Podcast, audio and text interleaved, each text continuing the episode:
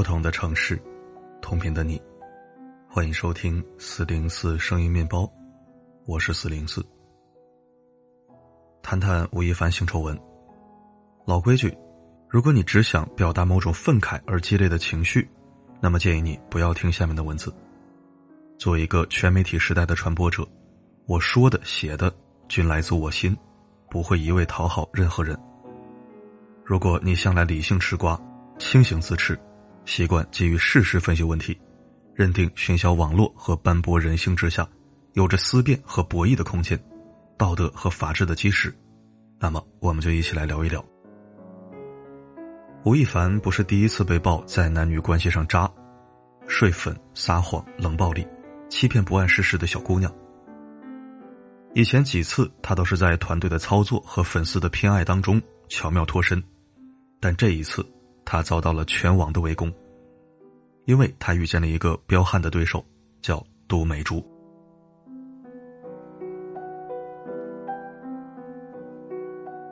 杜美竹出生于二零零二年，今年十九岁，是中国传媒大学大一的女生。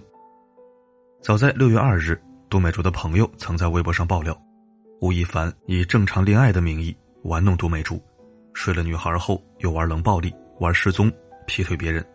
最终导致杜美竹患上抑郁症。当时这个爆料没有掀起多大的浪花，吴亦凡的粉丝还跑到杜美竹的微博下破口大骂，说他是想红想疯了，说他是不要脸的婊子，让他得了抑郁症就赶紧去死。粉丝为了爱豆，从来不会就事论事的谈论问题，一张口就上升到人身攻击。互联网生态恶劣至此，真是让人心寒。而吴亦凡的团队也采取惯用话术否认事实的存在，声称要起诉杜美珠。这惹恼了杜美珠，也推动了在这个七月惊动娱乐圈、司法界惊人大瓜之诞生。关于怎么认识吴亦凡的，杜美竹的解释是这样的：二零二零年十一月份，他在微博上被吴亦凡的团队发现，对方以拍 MV 的名义。把他约到吴亦凡家里喝酒。被灌醉到不省人事后，吴亦凡强奸了他。他想离开的时候，发现吴亦凡的表哥在门口把守，生怕他报警。随后，吴亦凡和他说了很多甜言蜜语，给他一种偶像要和他长长久久谈恋爱的错觉。他信以为真，这就意味着在不清醒的情况下和吴亦凡发生关系后，杜美竹并没有在第一时间选择报警。而是在对方是吴亦凡呢，他要和我谈恋爱这样的迷恋里，从被伤害模式自动切换到了要恋爱模式。直到今年四月份，他先是被玩失踪的吴亦凡冷落，后又看到娱乐圈新闻报道吴亦凡和别的女孩在一起，他这才知道自己被玩弄了。一个十九岁的姑娘被偶像性侵，没有报警，反而和他谈起了恋爱，能不能说得过去？我个人判断，虽然幼稚，但能理解。不仅是娱乐圈，就我接触到的学术圈、工薪圈的女孩来说，一旦沉迷于男性的偶像光环，而最终被玩弄后，不少年轻姑娘都犯过同样的错，把偶像性侵当成是荣光，在半推半就中，成了对方的地下情人。姑娘们拎不清的是，强奸就是强奸，不管对方是明星吴亦凡还是公司总经理。只要他违背女性意愿强行发生性关系，姑娘们第一反应都该是报警，而不是屈服于对方的光环和地位。没有做到这一点，只能说我们的性教育做得太少，而不少女性仍潜意识的停留在荡妇羞辱里。除此之外，杜美竹在接受腾讯一线和网易娱乐的采访时，曝光了吴亦凡选妃的四种套路：一。对外说选演员，让女生深夜去面试，然后潜规则。二，有各地粉头在后援会中挑选年轻的小姑娘，以见面会的名义骗到酒店，供吴亦凡玩弄。三，通过吴亦凡睡过的女孩再介绍其他小女孩，事成后给介绍人一万块钱介绍费或者名牌产品。四，吴亦凡以给娱乐资源的方式诱奸女生，但拔掉无情。睡过之后，从不兑现承诺。杜美珠还说，吴亦凡把女孩的照片放到酒局上，像挑选商品一样挑选，自己手里掌握有吴亦凡玩弄未成年女性的证据。写到这儿，我要提醒两点：第一，这些都是都美珠单方面的说辞，除了他和友人的聊天截图，并没有见到其他强有力的证据。第二，不管是诱奸、强奸还是玩弄未成年女性，这些都不是随便说说的。这是非常严重的犯罪。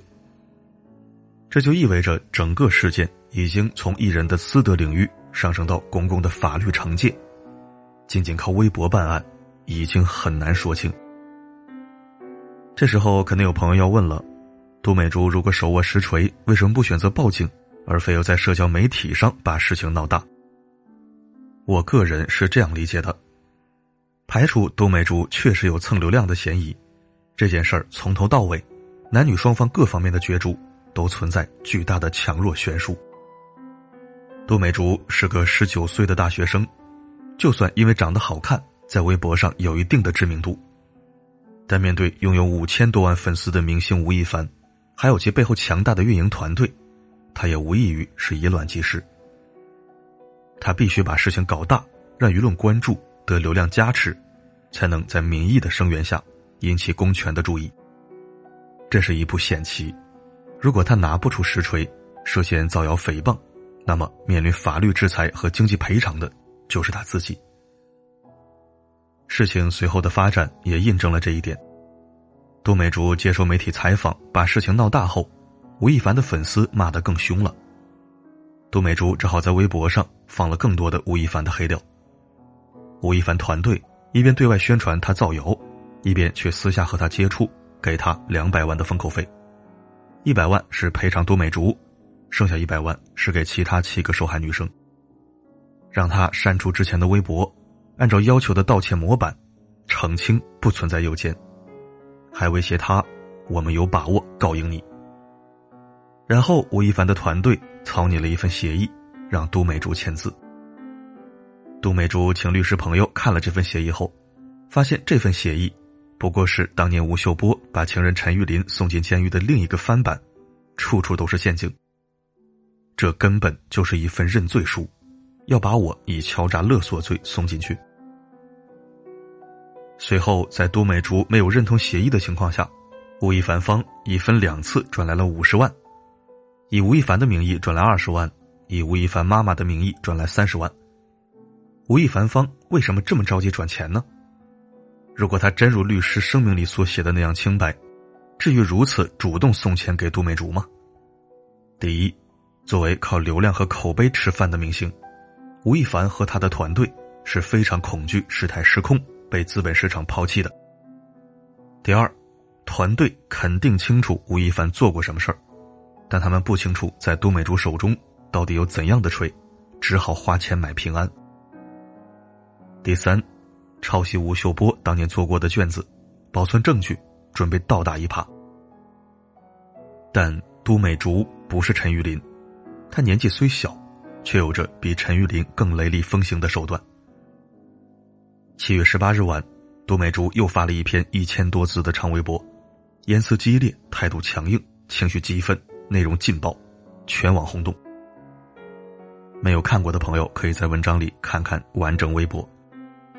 大意有三点，你知道，就我目前手里的东西，已经可以最少送你吃十年牢饭。我清楚的知道，我的人生肯定已经毁了。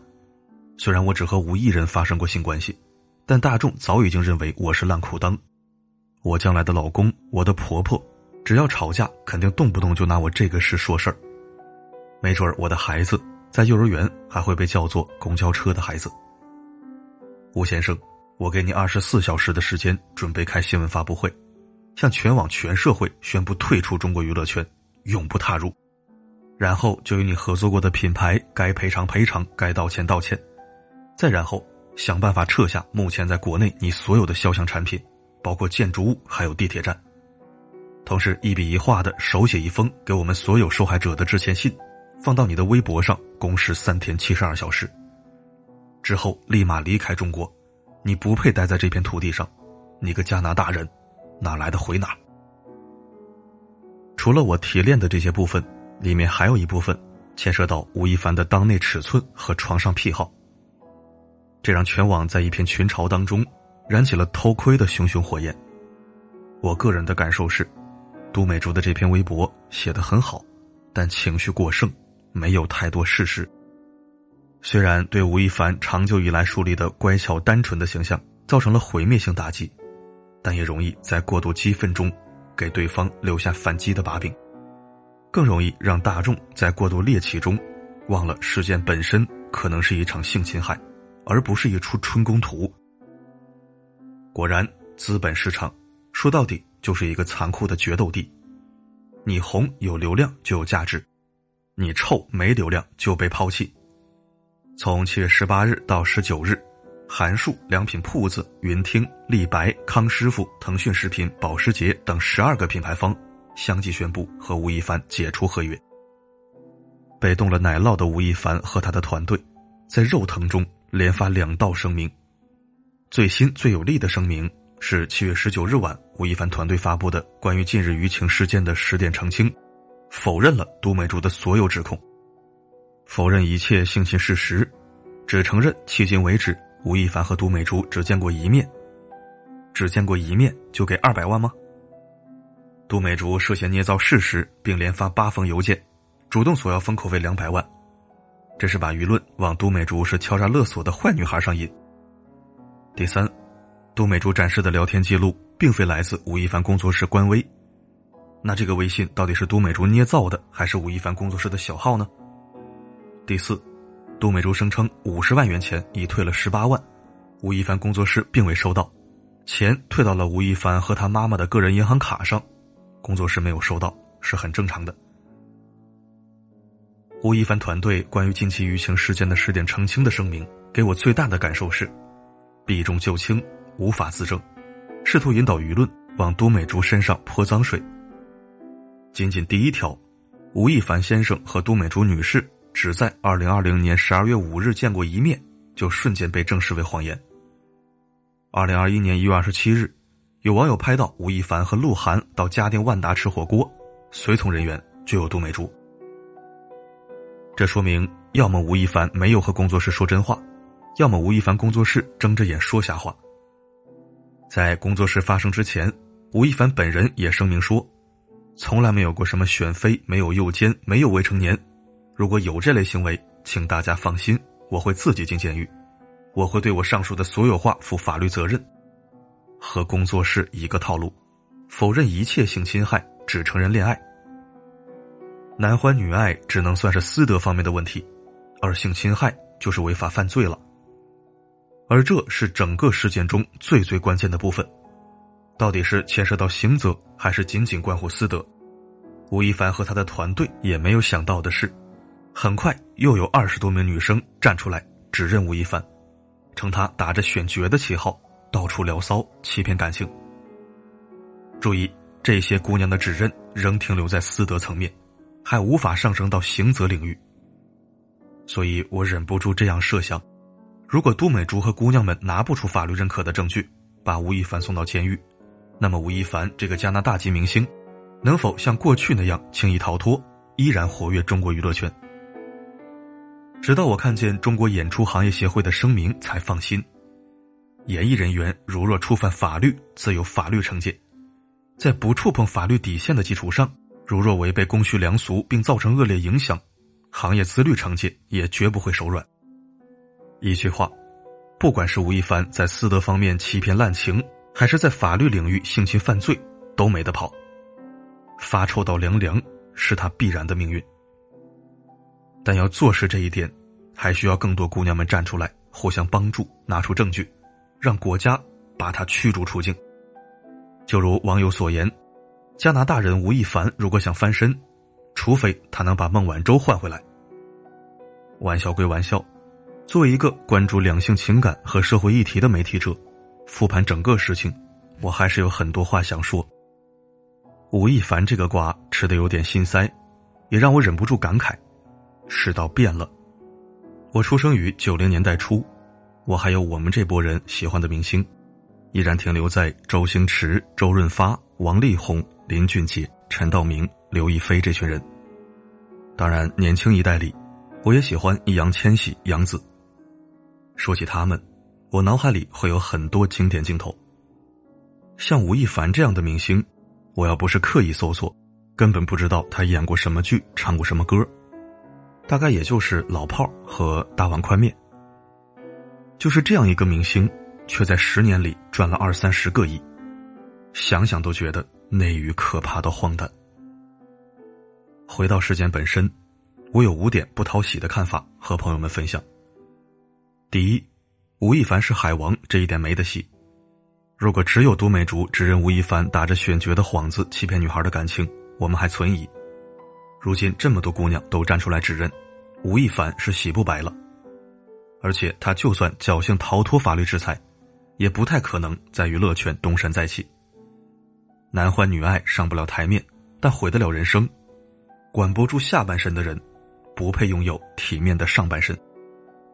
这些都是前赴后继的悲剧，反复论证过的真理。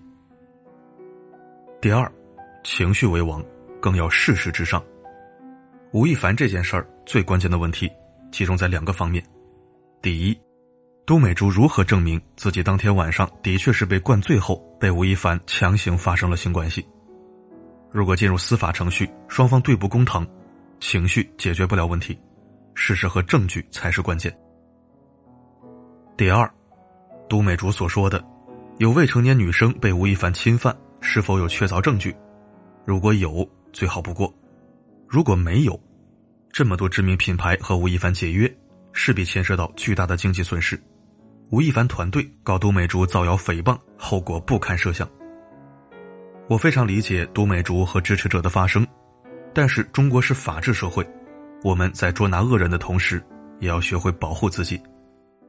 希望都美竹这样的受害者，尽快抱团组建自己的智囊团，避免陷入被动。在事关重大的问题上，事前咨询律师，多方征求意见不会错。第三，你爱不到圈层以外的人，除非这是一场阴谋。婚恋是这俗世社会的一部分。你根本不可能得到你所在圈层以外的人，你的爱情和婚恋，都是你自己处境和身份的投射。灰姑娘嫁给王子只存在于童话中，吴亦凡爱上女粉，不过是一场骗炮的笑话。清醒的姑娘最好命，因为她一直追逐的是可以实现的梦想，而不是幻觉和执念。第四，资本的肮脏。催生了变态的明星。吴亦凡滥情放荡又谎话连篇，他是怎么诞生的呢？早在六七年前，就有姑娘曝光吴亦凡以恋爱之名骗炮，睡完就玩失踪，这样爆料不止一次。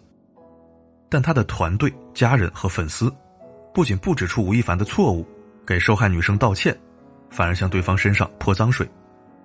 一些知名大 V 甚至说，吴亦凡睡女粉是求之不得的福利。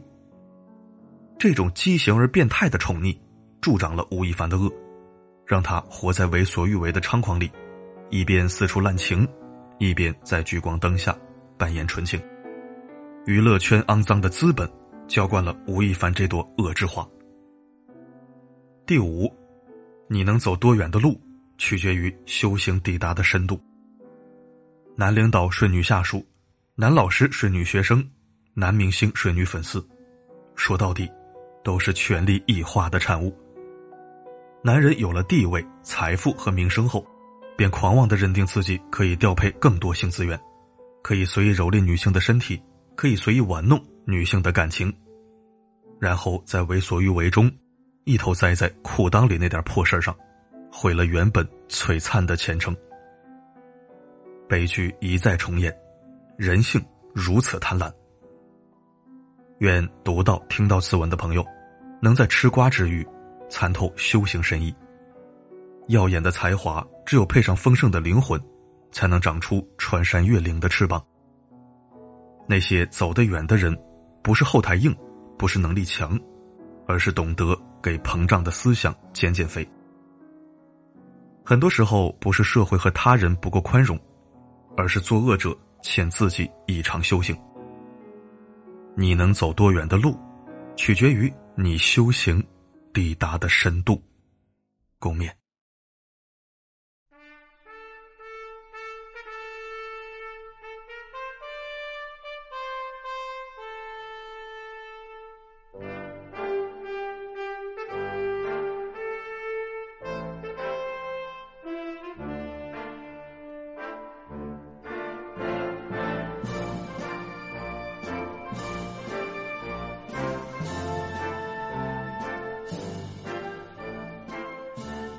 感谢收听。昨天全身大检查，胆出了点问题，现在等具体结果。你不爱惜身体，身体必然会惩罚你。名声也是一样，如果不爱惜羽毛，从前做过的孽，早晚必反噬。吴谦啊，不对，吴亦凡的瓜本来是不想吃的，总觉得娱乐圈、网红圈向来臭气熏天，放眼望去，能有绯闻的好东西真的不多，德艺双馨的优秀艺人除外。但这两天持续发酵，不仅官媒关注了，十几家知名品牌也纷纷解约，想必这事儿非同一般了。于是就详细关注了一下，嚯！果然没有娱乐圈桃色新闻那么简单。如果实锤可靠，那已经是涉及极其严重而敏感的法律层面了。总之，我个人就两句话，也是我时常对自己说的两条人生信条：男人下半身思考或许是天性，但上半身也跟着思考才是人性。我上下半身要一起思考。男人可以跌倒在任何地方。但永远不要在男女之事上栽跟头，基本没有几个能翻盘的。精虫不能上脑，脑中要有丘壑。好了，今天我们就聊到这儿。我是四零四，不管发生什么，我一直都在。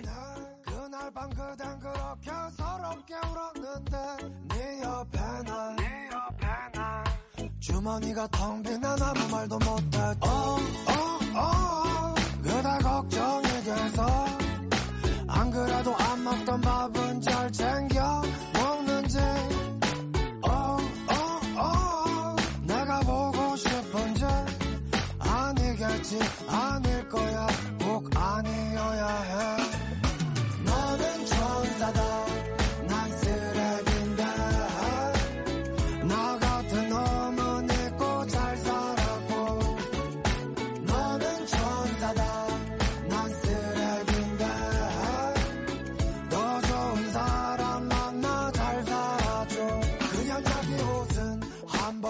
살면서 내 옷은 꼭 사줬었지 밖에 나가서 기죽지 말라고. 내 남자는 어디 가서도 제일 멋있어야 한다고. 내 지갑이 채워질수록 우리 사랑은 가난해져만 가네. 나는 몇 번이나 어겼던 걸까? 너와의 약속을. 어, 어, 어, 그대 걱정이 돼서. 안 그래도 안 먹던 밥은 잘 챙겨 먹는지